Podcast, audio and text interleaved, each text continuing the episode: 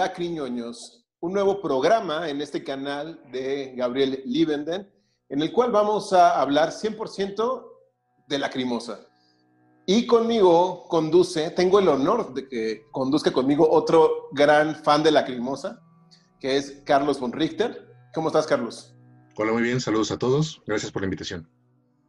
Saludos a todos los lacriñoños que nos están viendo y que también va a conducir y colaborar con nosotros Juan Antonio Castro o Juanán, como quieran llamarle, que está siendo de, pues, nuestro corresponsal en España, ¿no? En esta ocasión no va a estar dentro de este Zoom, va a tener una colaboración distinta, pero este, básicamente nosotros vamos a estar llevándolos por esta jornada de, de temas de lacrimosa, que aunque usted no lo crea, hay muchísimo, muchísimo que hablar, muchísimo que analizar y de verdad no, no, no va a ser un, un programa de, tres o cuatro capítulos, esto da para muchísimo. ¿Y qué opinas, Carlos? ¿Que da para mucho o da para poco? Eh, creo que este, si bien ya tenemos algunos programas hablando eh, de, tantos temas, en este caso la discografía y demás, pues sí, o sea, la cremosa tiene tantos años ya en, en la escena, en nuestras vidas, eh, que obviamente lo que acontece es muchísimo y por fortuna da para, para hablar muchos programas, ¿no? Por fortuna para nosotros porque somos los que disfrutamos haciendo, haciendo esto. Ojalá que mucha, mucha gente también, también lo pueda disfrutar. Es correcto. Y, por ejemplo, ayer estuve viendo, antes de entrar al tema, un documental de un colombiano. Eh, les dejo aquí abajo el, el link, porque de eso vamos a hablar muy pronto. Pero esto fue sobre el cassette de Clamor, por el primer demo, el demo de Lacrimosa, un documental de dos horas, sobre eh, todo este negocio sucio que hay alrededor de Clamor. ¿En función de qué? De que es muy fácil de piratear. Entonces, este, dio para dos horas. Y es un tema, ¿eh? Obviamente este programa no va a durar dos horas, pero les pongo ese ejemplo porque de verdad hay mucho que analizar, y mucho que hablar y mucho que, seguramente les va a resultar eh, interesante. Y en el programa de hoy, nuestro primer tema va a ser cómo nos volvimos lacriñoños. Pero antes de eso, ¿qué es un lacriñoño, Carlos? Híjole, bueno. Para ti, en tu opinión. Pues alguien que es fanático, seguidor de, de la banda, de la cremosa, de, de su música, de, de, la vida de los integrantes, de, de Tilo, de su ideología, de las letras, de toda la poesía, que sabe un poquito de todo, que compra de todo, que consume de todo, que colecciona de todo, que también, este, pues de alguna forma crea un poquito de eso, ¿no? Por ejemplo, la gente que hace pinturas, dibujos, eh, peluches, etc., ¿no? Un poquito de todo eso sería como un, un, un lacrimosa, un, un lacriñón. Exacto, un fan acérrimo de Hueso Colorado, que no se pierde ningún concierto, que, hay, que los ha ido a ver desde siempre, que tiene toda la discografía en versión eh, europea, nacional, japonesa eh, y bootlegs, ¿no? Uh -huh. Efectivamente. Pero yo creo que la diferencia es que no, no son gente que se ofenda cuando alguien dice, oye, es que esta canción tal vez no es tan buena como otra. O aquí Anne no cantó tan bien en el concierto. Esa es como que la diferencia, ¿no? Que no se ofende, que entiende todo el, la, el contexto de lo que significa lacrimoso. Así es, más o menos esa sería una, una definición, a, a, grosso modo, de, de, lo que es un lacriñoño.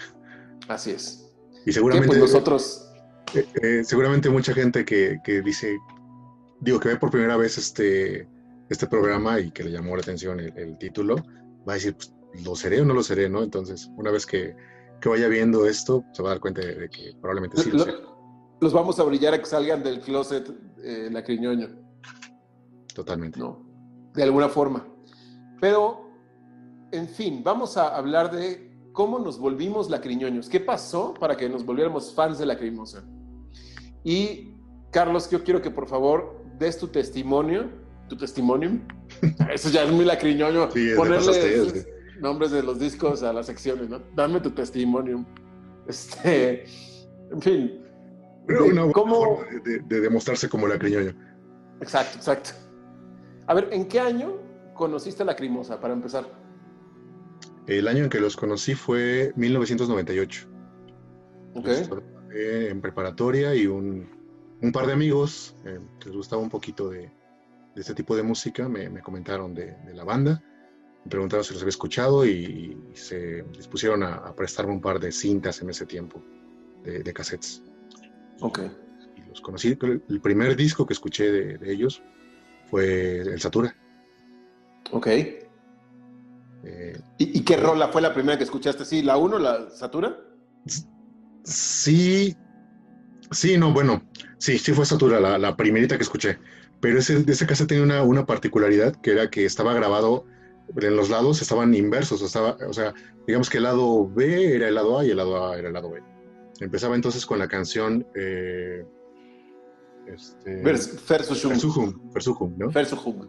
Exactamente, empezaba con esa canción y fue un poco extraño eso de, de, que después me di cuenta cuando compré el disco, que es este que les muestro aquí, eh, que venían al revés, ¿no? Fue, fue, como una cosa muy, muy curiosa y muy de nuestra, de la piratería nuestra, de, bueno, de este país en ese tiempo. De hecho, algo me pasó similar, pero ahorita te contaré. Entonces, la primera canción que escuchaste fue Versuchung o Satura? Eh, Satura. Mm. Ok. ¿Y qué, qué, cuál fue tu, tu, impresión al escuchar Satura? O sea, ¿qué, qué, qué, te, dijo esa canción? Híjole, bueno, en primera, eh, como pasa con muchas canciones de Lacrimosa, particularmente las de esa época, eh, yo no había escuchado algo igual, ¿no? Y eso fue obviamente el primer gancho. Y hubo como varias cosas que me atrajeron. Eh, el color de la voz, eh, la, el, entorno que, más bien, este, pues obviamente lo que primero brilla es, es oscuridad en, en, un tema como este, ¿no?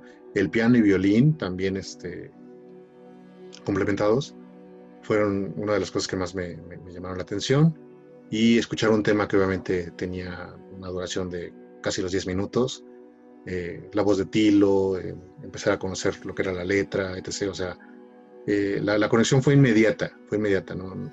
no pudo pasar desapercibido, era precisamente lo que yo necesitaba escuchar en ese tiempo y, y por eso de ahí para el real, ¿no? Como decimos aquí, eh, no he dejado de escucharlos y se convirtieron rápidamente en ese año 98 en mi banda favorita. Ya de plano, en, el, en ese año ya los catalogaste como tu banda favorita.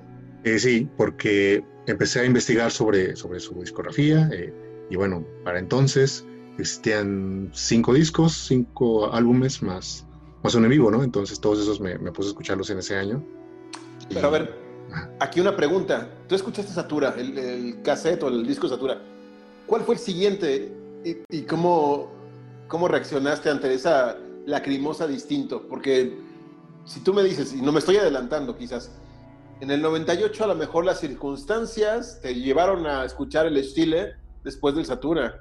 Dices, ay, güey, o sea, ¿qué es esto? Son dos bandas, son dos proyectos, ¿qué pedo? Para mi fortuna, en, en el aspecto este, estructural, eh, escuché el, el, siguiente disco, bueno, escuché, el siguiente disco que escuché fue el Einsamkeit, entonces okay. pues no fue tan lejos, ¿no? Digamos.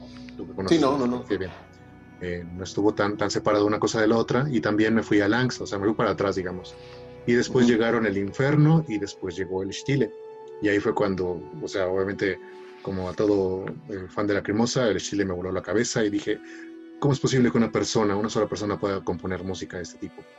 Y, y desde ahí ya no lo, no lo pude soltar, ¿no? Desde entonces, eh, como te decía, se convirtieron en mi banda favorita, o sea, los temas eh, me, llegaban de una forma muy directa, muy, este, personal, como este, acostumbramos a sentir las personas que, que, tenemos esta banda como nuestro estandarte. Y, así, digamos, no fue tan, abrupto el brinco de, pasar de Satura a otra cosa, ¿no? Pues te digo, para atrás y después este, escuchar eh, esta parte un poquito más en comienzos de sinfónico y luego sinfónico en Inferno y Chile. Ahí fue donde me, me, me, quedé con, impresionado con todo lo que era la Lacrimosa. Ok, entonces también descubriste, y esto me está, se me está ocurriendo ahorita, cuando salió el Odia, tú, o sea, tú, tú, tú, estabas ahí cuando salió el Odia, cuando fue la novedad, fue el disco nuevo realmente para ti. ¿Y qué significó eso? También fue como un pum, así como un Por supuesto. mind blow.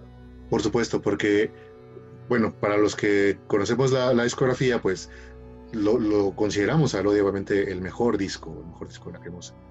Si bien no es mi favorito, el cual es el Stile, eh, sí, eh, la primera vez que alguien escucha el disco Lodia es algo que te vuela la cabeza, en el mejor de los sentidos. Y, sí, fue, fue, una, digamos que fue un buen año para haber conocido a la cremosa. Yo, yo este, puedo decir que conté con esa fortuna, ¿no? Que no lo sentiría igual si este 2020 fuera el año en que conozco a la banda, sino que lo conocí en, su apogeo, podría decirlo, creo que fue su apogeo. venía, el que era, eh, venía el que era su mejor disco. Entonces fue, fue agradable ese tiempo en que conocía los discos anteriores y esperaba el siguiente. ¿Me explicó? O sea, imagínate tú esperar el siguiente disco de una banda que se convierte en tu favorita y que el siguiente disco sea el odio, o sea, el mejor de ellos, ¿no? O sea, para cualquier persona eh, con cualquier banda que sea su favorita, pues debe ser algo este, muy grato de, recordar. Y así es como yo recuerdo ese año y, el siguiente. ¿Y, qué circunstancias había en tu vida personal que puedas relacionar en ese entonces? O, no sé, a lo mejor nada que ver, ¿no? Pero el escuchar por primera vez a Lacrimosa, eh, puede ser aderezado por alguna circunstancia especial o no había ninguna? Eh, yo diría que sí, creo que para, para las personas que, bueno, dos cosas. Definitivamente a mis 16 años, como toda persona, no me encontraba, no me sentía cómodo en mi entorno, este, y me refugiaba en algunas cosas, ¿no? La lectura, el cine, la música. No, no bebía en ese tiempo, fíjate. este, todavía no bebía, pero, pero sí, conocer a algunos artistas, entre ellos la cremosa. no, tampoco, tampoco. he entrado a otras cosas. Este, fueron algo importante, muy, muy significativo y, por eso la, la, lealtad que le tengo desde entonces hasta ahorita, ¿no? Por eso este, sí, sí fue, sí fue importante el contexto este, personal, eh, emocional, podría decir, que ayudaron a que una banda como La Cremosa entrara directito al corazón, así, sin escalas.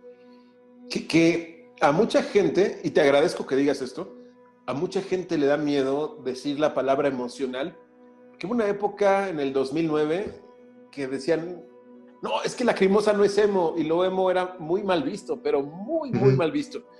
Y ahorita el que, digamos, eh, estaba relacionado emocionalmente con algo, yo lo veo inclusive con más valor de, de mm, expresar algo así, de aceptar algo así, y, te agradezco por ello porque también lo que yo quería comentar va por ahí, pero antes de yo hablar, vamos a conocer el testimonio de nuestro amigo directamente desde España, Juan Antonio Castro, o Juanán para los cuates, que este, pues nos va a hablar de algo muy similar, de unas circunstancias muy similares de cómo conoció a, a Lacrimosa. Nos manda este audio porque tuvo un inconveniente para grabar este, con nosotros en el Zoom y en gran parte es por la diferencia de horarios, ¿no? Pero vamos a escuchar. Adelante, por favor. Hola Gabriel, Carlos, Lacriñoños, saludo desde España, concretamente desde Majadahonda, Madrid. Bueno, mi primer contacto con Lacrimosa se remonta a comienzos de, los 90. Eh, creo que mm, eh, concretamente a 1993 pero no, no estoy muy seguro. Eh, por Vieja escuela. Yo vivía en casa de mis padres en una ciudad andaluza eh, que se llama Linares, eh, una ciudad, bueno, medianamente grande, pero en la que no llegaba con facilidad pues la música que yo escuchaba por aquel entonces, es decir, grupos como Bauhaus o, o Christian Death. Em, ocurrió que un primo mío, que se llama Javi, que em, vivía entonces eh, muy cerca de, Madrid, eh, me regaló una, cinta de, casete en donde había una, bueno, una breve muestra de lo que entonces eh, se estaba haciendo dentro del ámbito del Dark Wave en, Alemania, ¿no? lo que más tarde se acabó llamando el nuevo arte de la muerte alemán. Es decir, grupos como, como además de Lacrimosa, eh, Sopor Eternus, eh, Dasich, eh, Goethe Serven, Relative Menschein, Misanthrope y, tantos otros. ¿no? El caso es que lo primero que me llamó la, atención de esta cinta es que en, el, lomo eh, había un, texto eh, manuscrito donde ponía eh, Satanische Verse, em, es decir, el, primer trabajo de la banda germana Dasich creo recordar, y digo creo porque no conservo esta, cinta, que también se encontraba en ella eh, grabado el, álbum de, de, eh, titulado Die Propheten. El caso es que lo que más me llamó la atención, que bueno, obviamente estos, estos trabajos me, entusiasmaron, nunca jamás había oído eh, nada similar, ni, ni yo ni nadie realmente, pero lo que más me llamó la atención fue que la cinta concluía con un tema de un, grupo hasta entonces para mí absolutamente desconocido que tenía por nombre, eh, pues tenía por nombre Lacrimosa. El tema en particular es, eh, no es otro que Alex Liuge, eh, que como sabéis mm, fue el, el tema...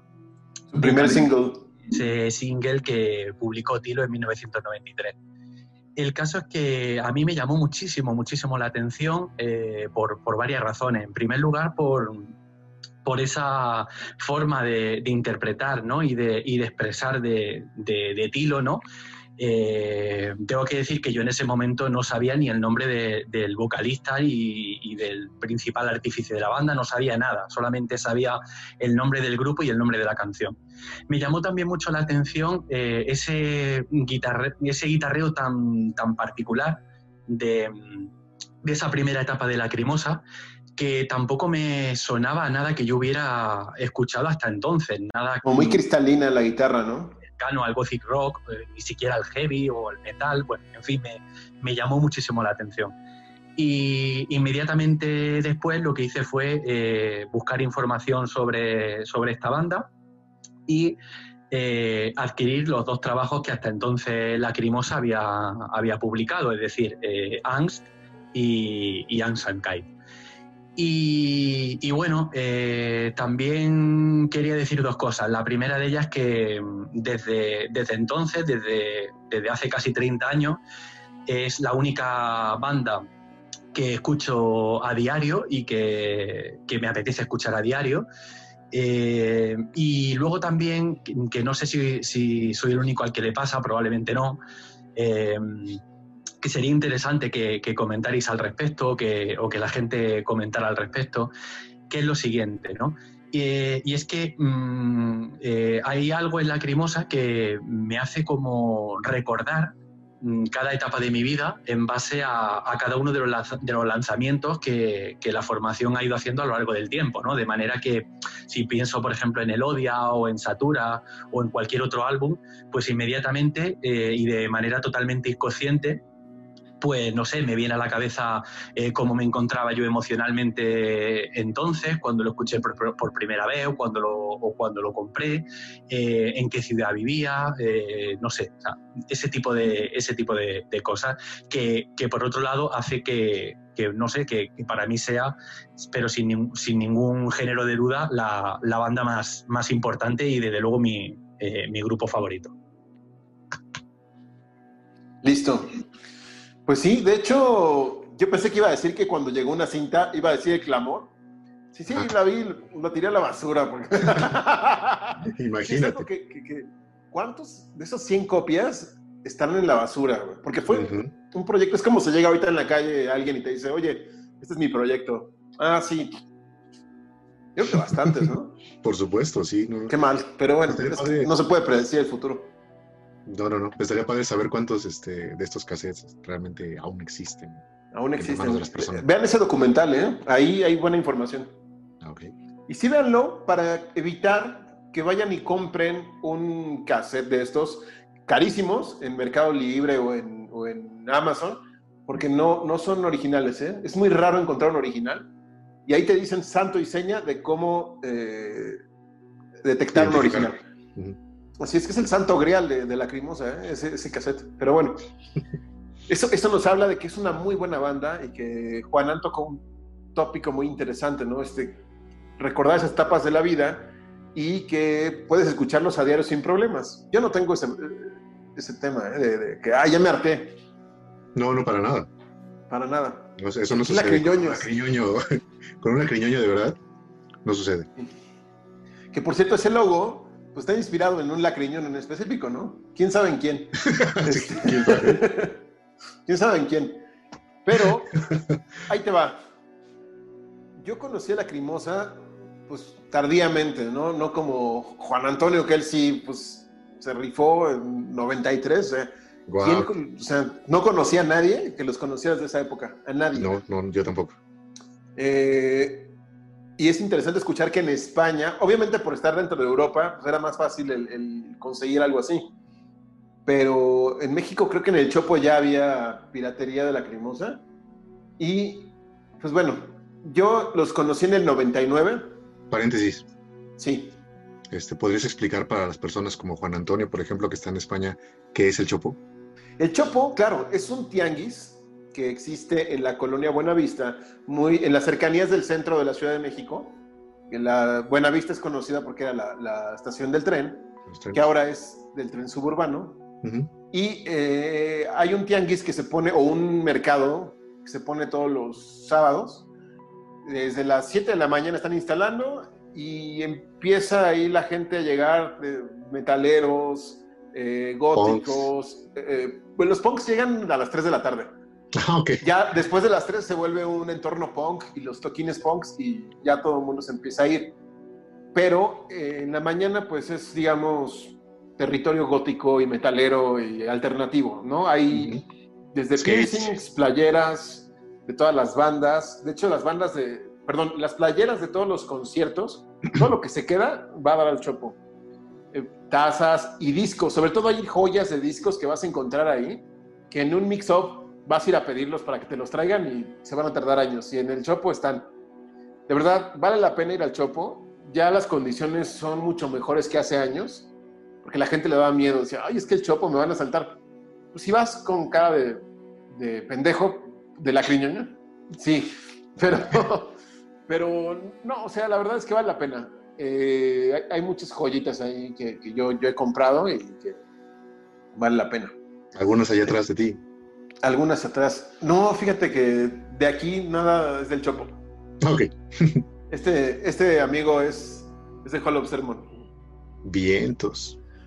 Es la copia 700. Wow. Los conocí en el 99, pero desafortunadamente no estaba yo, o sea, no, no llegué al hype del Odia, porque ni sabía que existía ese hype. Fue, fue eh, de una manera rara. No es cierto, fue en el 2000, perdón, fue en el 2000, mm. en un campamento católico. De, yo estaba en el coro de una iglesia porque me gustó una chava que, que vi en el coro y me inscribí. Y pues hicieron un, un, campamento en Semana Santa y pues yo me apunté ahí la fregada. Y de repente había un chavo ahí con una playera negra con el logo de la Crimosa, estaba tocando la lira, ¿no? Le dije, oye, qué chido ¿qué es eso? O sea, está muy, me, llamó mucho la atención el logo. La verdad es que fue amor a primera vista. Dije, órale, eso, eso. Te entiendo completamente. Sí, sí, sí. Y que es un logo muy bien hecho, que ya hablaremos de, eso en, otro programa. Pero le pregunté, ¿y eso qué es? ¿Qué, marca es? ¿Qué vendes o qué? Dice, no, es mi banda. mi grupo Lacrimosa. Dije, ah, órale. ¿Y qué tocan? dice, rock gótico. Yo así de, ¿what? Mira, yo venía de. Estaba también bien pollo en el tema de metal. Un amigo me dio un cassette de Metallica, con el Black Album. Este, y era lo que escuchaba de metal, o sea, y apocalíptica. Entonces no tenía ninguna otra referencia. Fue cuando empecé a adquirir mis gustos de, musicales, porque siempre dependes de alguien más, ¿no? De, mis papás escuchan esto, eh, mis amigos escuchan esto, pero yo no tenía ninguna voluntad de, quiero escuchar esto, ¿no? Y fue en ese momento que, yo empezaba a, obtener esa identidad. Que Metallica no fue que yo la escogiera, más bien mi amigo me dijo, escucha esto y deja de estar escuchando pendejadas. Por pendejadas, OV7, ah, okay. Maná. Ok, lo tenías que decir. Sí, lo tenía que decir, no me da vergüenza. y porque tengo alguna que otra rola de OV7 de mana no. ese, disco que está ahí atrás es de V7, creo. Ah, déjame lo quito. y eh, total que después me dijo, oye, te mentí, ¿no? No es mi banda, es un grupo que escucho, son alemanes y quiero que escuches una rola.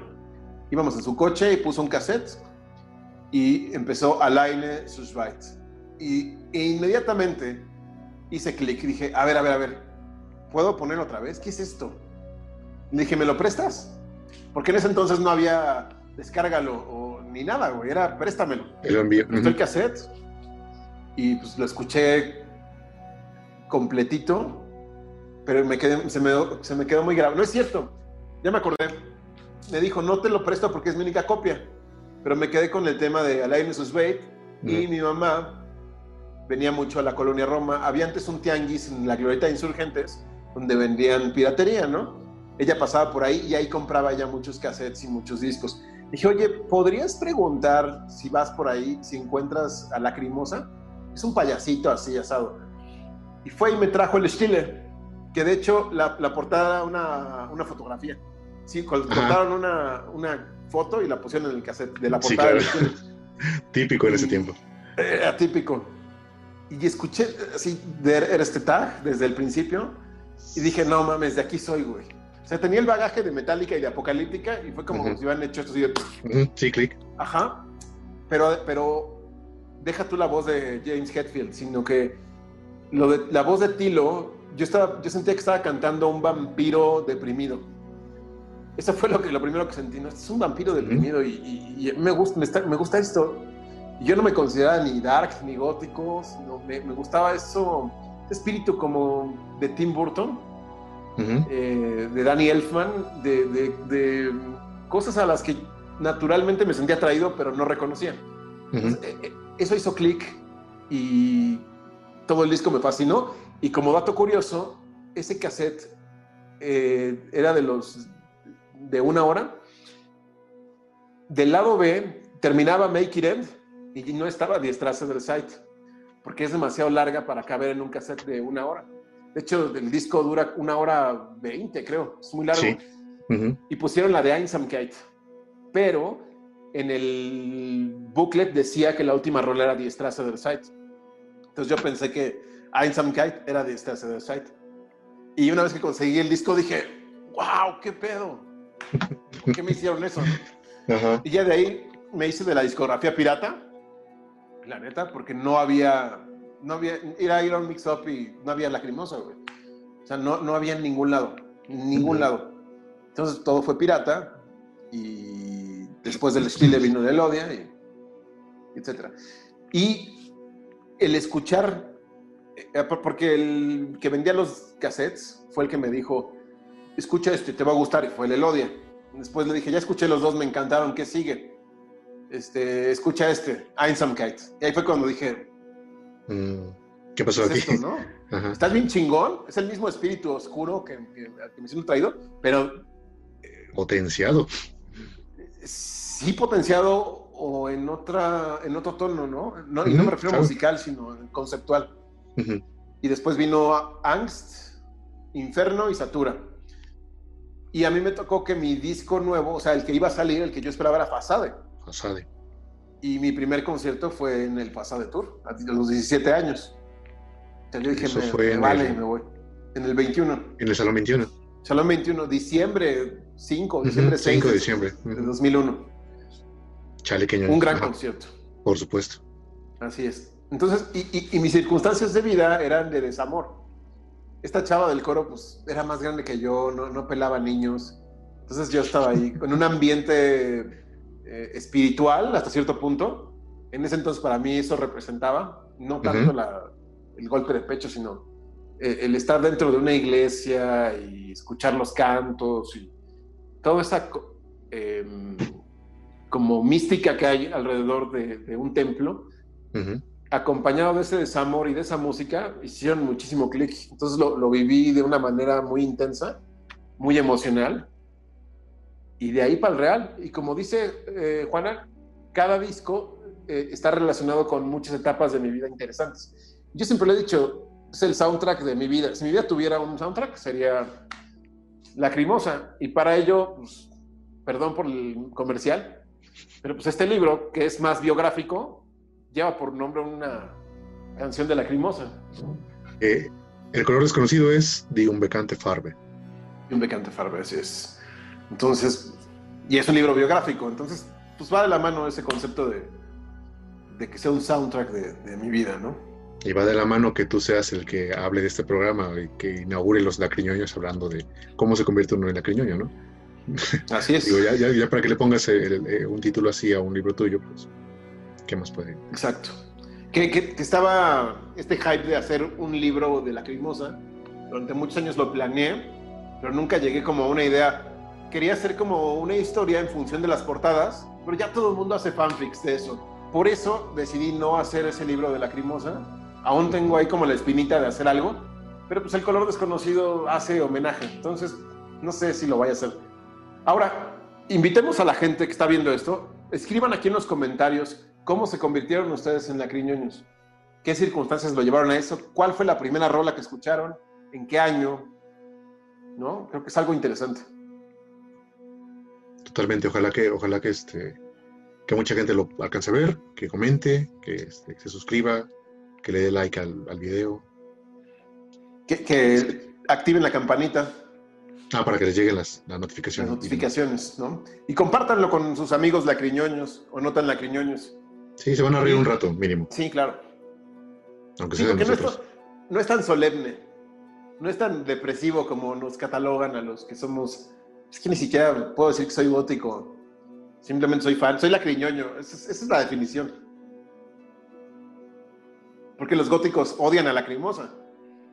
Es que eso no es gótico. No importa. En fin. Eso, eso En es fin. insignificante. Es claro, es que X, X, aquí nos vale madres.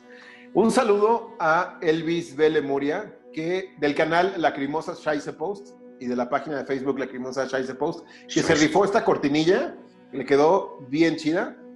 Y, este, y a mi querida Chantal, eh, que nos hizo este logo, o deformó el logo de Lacrimosa, contáctela ahí en Soy Studios. Eh, es diseñadora gráfica y pues se encargó de ponerle mis dientes al Arlequín. Genial. con una letra similar. Genial, le quedó de lujo. Le quedó bien, le quedó bien. pues listo, mi querido Carlos, no sé si quieres agregar algo más.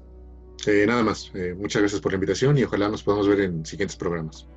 Ojalá es, que no Juan Antonio ya pueda estar con nosotros para el siguiente o que esté en lugar de si yo. no, que, no que nos mande su, su colaboración. Y este, saludos a, a Juanán, que está aportando muchísimo a la parte editorial. Eh, y hay, hay varios puntos de vista importantes. Carlos trae muchísimo punto de vista musical, nos puede dar mucho más bagaje en la parte de la música. Juanán más en la parte antropológica de la crimosa. Y yo en general de todo sé un poco de la crimosa.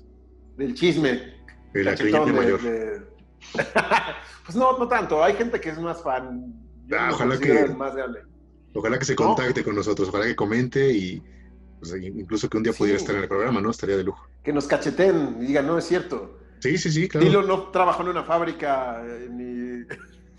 que es lo No que siempre ponen en su historia. Ajá. Dilo trabajó en una fábrica, salió de la escuela porque te- usaba terciopelo y fundó Hall Observer. Es como, ay, no mames, ya. Eso lo sacaron de Wikipedia y los, los suben en un video. Como un cabrón que sube así sus videos de Europa, de Barcelona, una ciudad.